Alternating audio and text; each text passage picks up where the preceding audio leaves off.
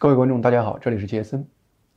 世界局势纷繁，要想从这些纷繁的事情中看到一些本质，看甚至有可能预测一些未来，那么最关键的一个能力是，你要准确的掌握目前世界的一些主要的推动力。那么在疫情之后的话，世界主要推动力之一应该是地缘政治，特别是中美博弈。那么在过去的两三天里头，呃，有一个事情会对中美。关系甚至包括未来世界格局产生深远的影响。那么，这个就是中国人大正在审议的一个，呃，所谓的香港版的国安法。呃，有这么一个叫全国人大关于呃健全香港特别行政区国家安全呃的法律和相关执行呃嗯机制的这个决定，有这么一个草案需要审理。那么五月二十二号。呃，全国人大常委的副委员长王晨就对这个报告具体的有一个解释。那么根据他的解释的话呢，你发现中共计划这个事情是计划分两步走的。第一步是叫决定阶段，也就换句话说呢，就是对于目前这个刚才这个决定这个草案，让全国人大，嗯，审一下，看看是不是批准。当然这个批准是一定的，全国人大就是个橡皮章子。那么第二阶段是立法阶段，立法阶段就是由，嗯。全国人大让，呃，人大常委会实施立法，而立法之后，这个法律会直接放在香港基本法的呃做一个附录第三条，啊，让香港当地开始实施。这个事情可以说是匪夷所思的，对于全世界人，包括香港人，都是觉得是匪夷所思的。很多人香港人听到了以后，一下就就是木了。嗯，为什么这么说呢？因为这个法律，它刚才里头谈到的一些最基本的原则，几乎涵盖了香港人过去十几年努力就是抗争争取的一切，嗯，这个中共嗯这个想侵蚀的香港的方面。你比如说，整个这个法律，它事实上就是为了，嗯，所谓的五香港基本法里有一个二十三条国安条例那一条形成法律。基本上就是给那个那个条例形成一个法律，而且是用最邪恶的方式形成的。而里头这个法律规定的一些最基本的原则，包括几项罪名，呃，颠覆国家罪、呃，分裂国家罪、恐怖行动罪和外界部势力勾结罪等等，这几个罪都是典型的中共的叫做口袋罪。呃，什么叫口袋罪呢？就是说是你干什么事儿，只要他不喜欢，他都能放到这个几个口袋里。而且也是，呃，因言获罪的一个万能钥匙。中共可以用这个罪给你治任何想治的人。而且第二点非常邪恶，就是他允许，他要求香港政府允许中共直接在香港设立国安机制。换句话说呢，国安可以直接在香港，要么是独立执法，要么是和香港当地的执法机构联合执法。香港整个立法权和执法权。同时葬送，在这个事件中同时葬送，而且呢，还有一条，就是他要求呢，这个香港特首每年要向人，嗯，中国人民政府提交一个报告。这个报告是什么呢？要谈，呃，香港是如何开展对于小孩儿、对于全民做，呃，国家安全教育和不做危害国家安全的行为的这样的教育。换句话说呢，强迫香港政府开始具体实施对于香港。民众包括孩子的洗脑教育，所以说呢，整个这个法律的出台，对于香港人来说，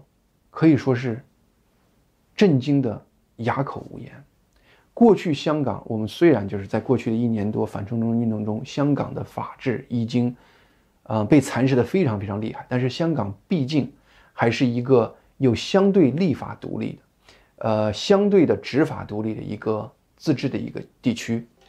呃，你比如说，就在香港现在存在的有一个叫支联会，它事实上是六四里成立的，它是泛民啊，整个香民香港民主势力中一个非常重要的一个政治团体，在高峰期的时候，嗯，有一半是泛民的，就是嗯议员，其中很多人是兼职做支联会的，而支联会的口号其实呢，就是叫释放民主人士，平反八九民运。呃，追究呃，屠城责任，结束一党专政，建立民主中国。你要把这些话直接在就是说大陆念，那就是颠覆国家罪。而且我们知道，去年啊，香港有个嗯民就是民主运动人士黄之锋，直接去美国国会啊和美国议员讨论，敦促美国通过《香港人权及民主法案》。这个事实上呢，是在全球都是非常非常自然的一种行为，就是一种民主诉求、民主行为。在因为在美国国会有全世界各国的游说人士，嗯，来就是希望美国。通过某个法案，但是未来很可能这样的行为就会被中共定成，呃，勾结反华势力罪。虽然香港人内心的抗争的这种愿望完全没有减少，对于自由的渴求完全没有减少，但是下一步怎么走，香港人产生了一个巨大的问号。原因是什么呢？因为历史上香港人不管是参与的人有没有这个想法，但是宏观上香港是有一个抗议的策略的。这个策略是什么呢？就是香港本身的话呢，它是一个国际的金融都市，同时香港呢，因为它特殊的这个地区，在一些国家，包括美国，它有一些特殊的税务政策，美国就把香港立成一个独立关税区。那么这些国际的声誉和国际的这个特殊的法律地位，使得香港成为中共入世贸之前是中共货物的转口重要的港口。那么后来的话呢？虽然这个中共入了市，可以直接从全国各地向世界发货，但是呢，香港仍然是全世界的一个金融中心，而这样的一个地位，成为中共从世界，嗯，揽钱或者说是把很多贪官把钱从香港就是走向世界，也香港是一个主要的通道。那么香港人的策略基本上是这样：香港是如此一个对于中共非常重要的一个地方。那么香港人认为的话呢，你要在你通过香港赚钱和给香港人自由这两个方面要做一个选择。很多香港这个民主运动的最基本的策略是这样子的，他用运动这样的方式，使得呢中共看到香港的各种各样的特殊国际地位在逐渐逐渐的危机，那么逼迫中共给予香港人。最基本的，其实也是最合理的一个民主生活的一个诉求。但是此法案的通过，我们非常清楚的看到，中共已经做出决策，而且做出了一个最邪恶的决策。他是宁可把香港打回渔村，也绝不让香港成为一个反共的一个基地。换句话说呢，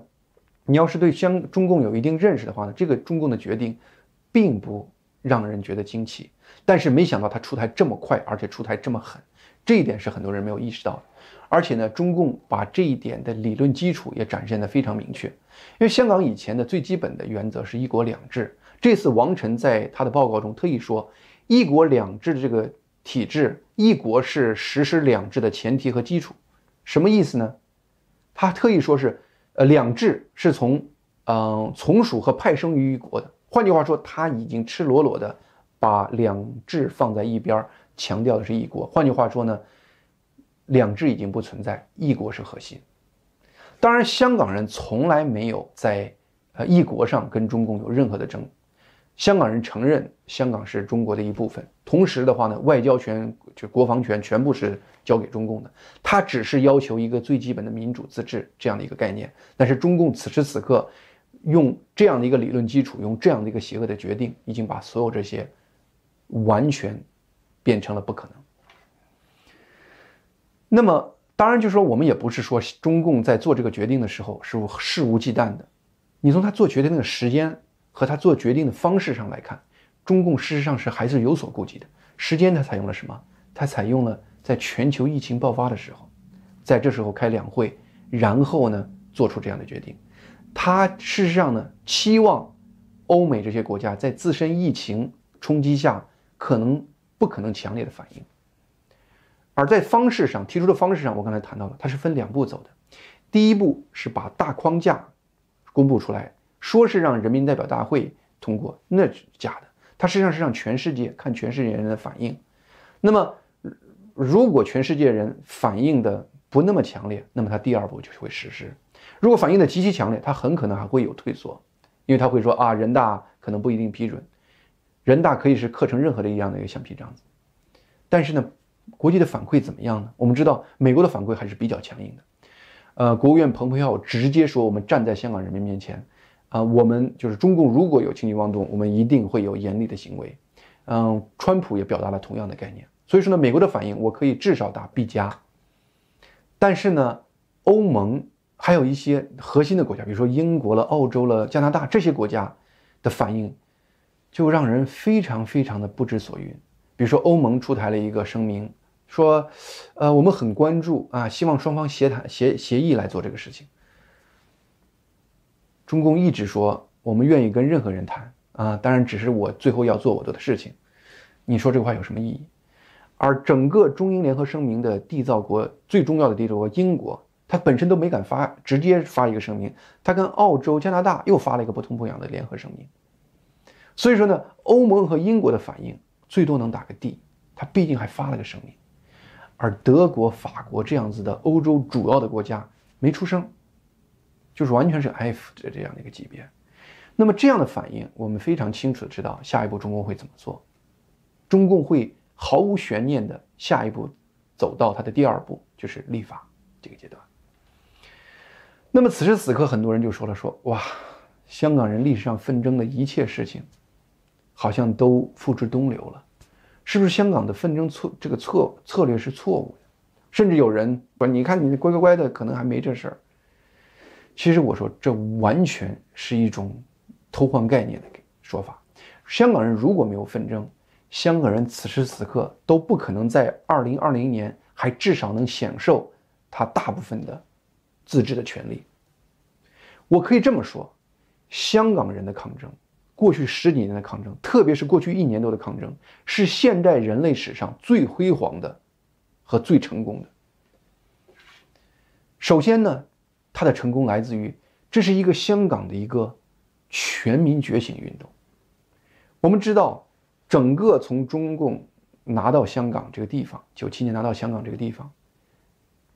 中共对于香港的蚕食是一步一步的，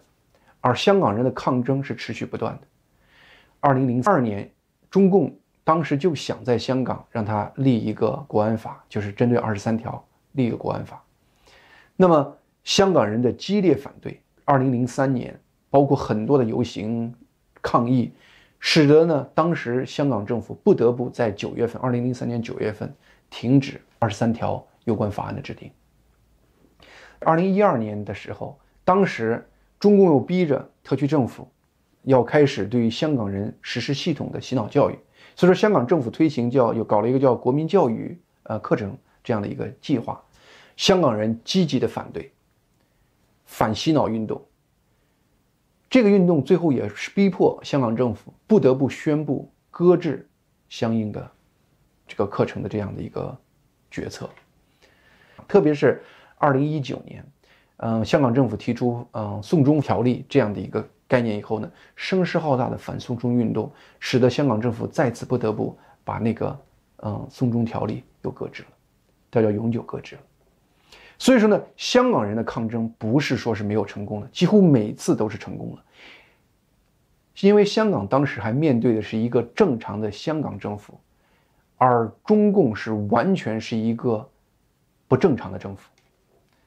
目前来说的话呢，中共从来没有在人民。的抗争中有任何退让，这一点是毋庸置疑的。但是，香港人的这一系列运动，它确确实实是一个全民觉醒运动，而且一次一次的运动，他们充分的认识到根本的问题是中共，这个觉醒是根本性的决定，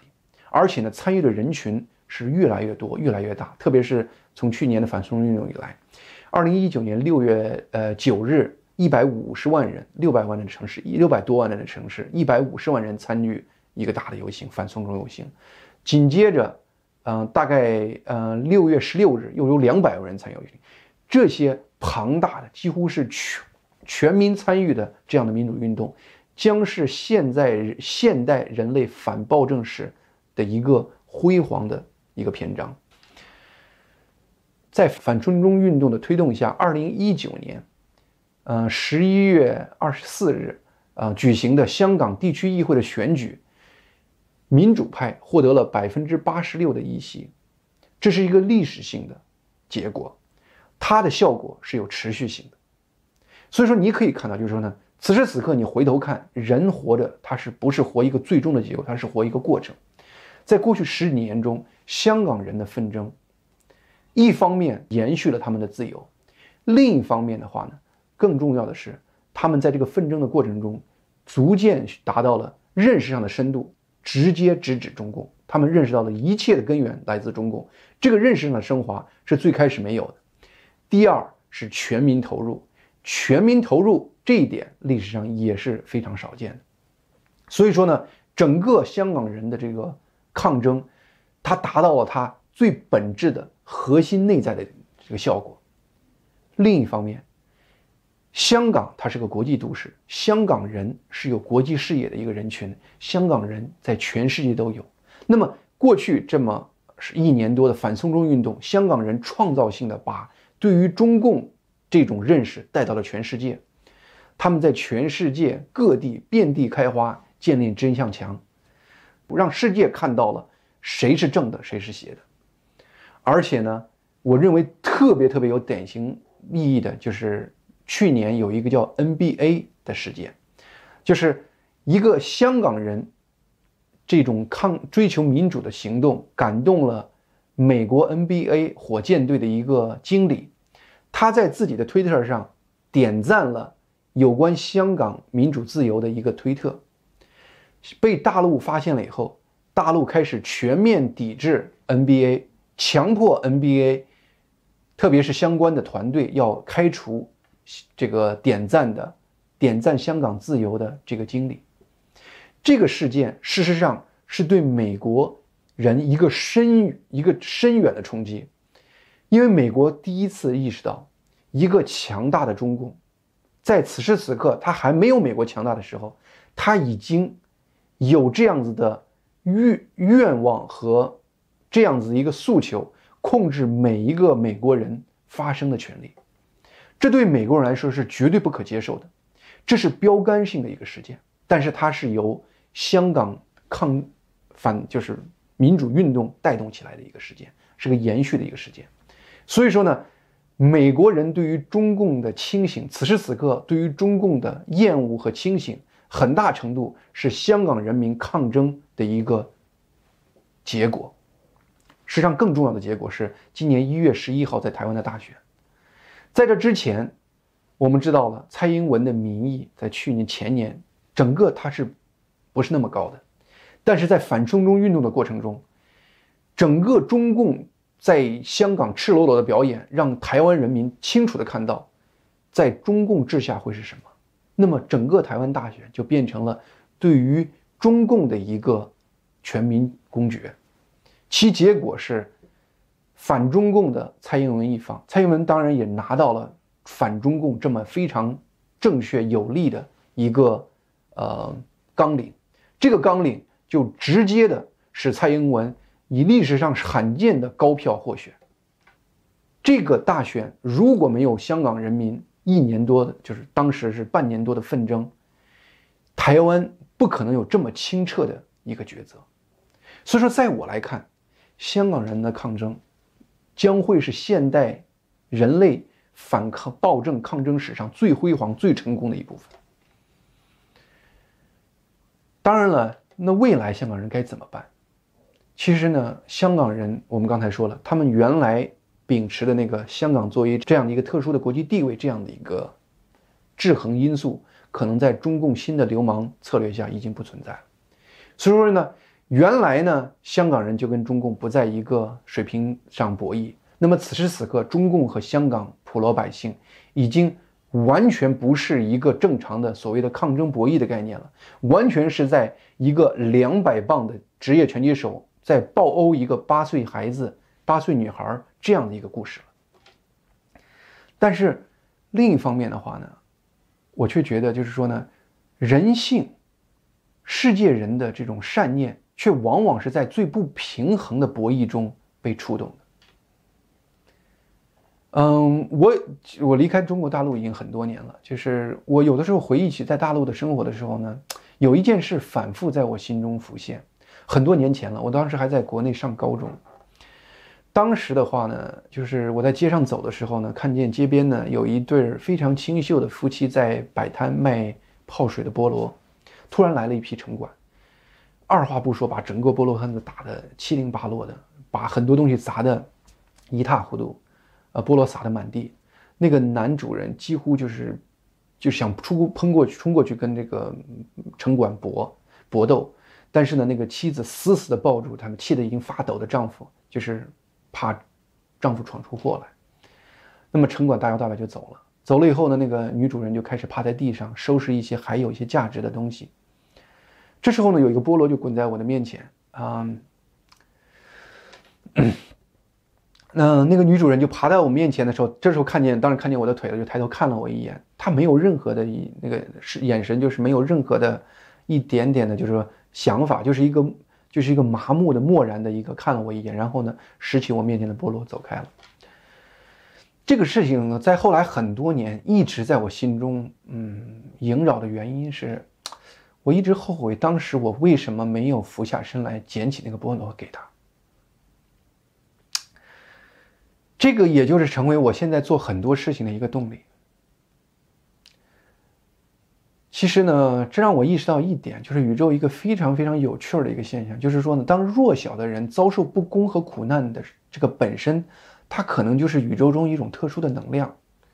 道德经中有一句话叫做“反者道之动，弱者道之用”。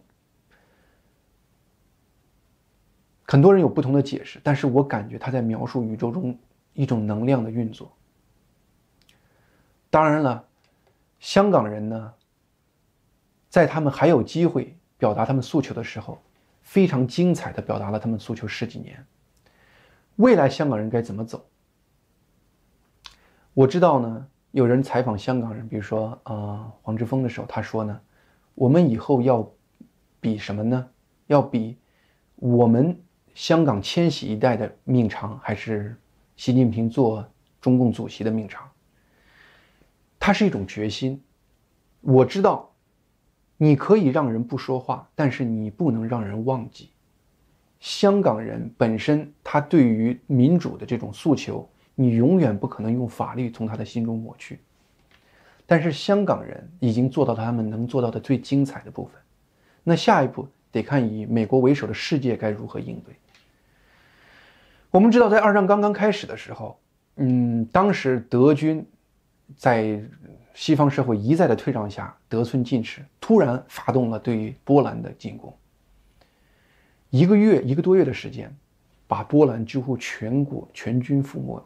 但是波兰人在这个过程中是就是坚决顽强的在抵抗，而与此同时，当时已经在欧洲驻扎的英美联军做什么呢？没有做任何事情，按中国成语叫做作壁上观。那么后果是什么呢？后果是他们后来必须用自己的国人的生命，在自己的国土上和德军浴血奋战。希望历史人类能从历史学到一些正面的教训。好，这期节目就做到这里，我们下周再见。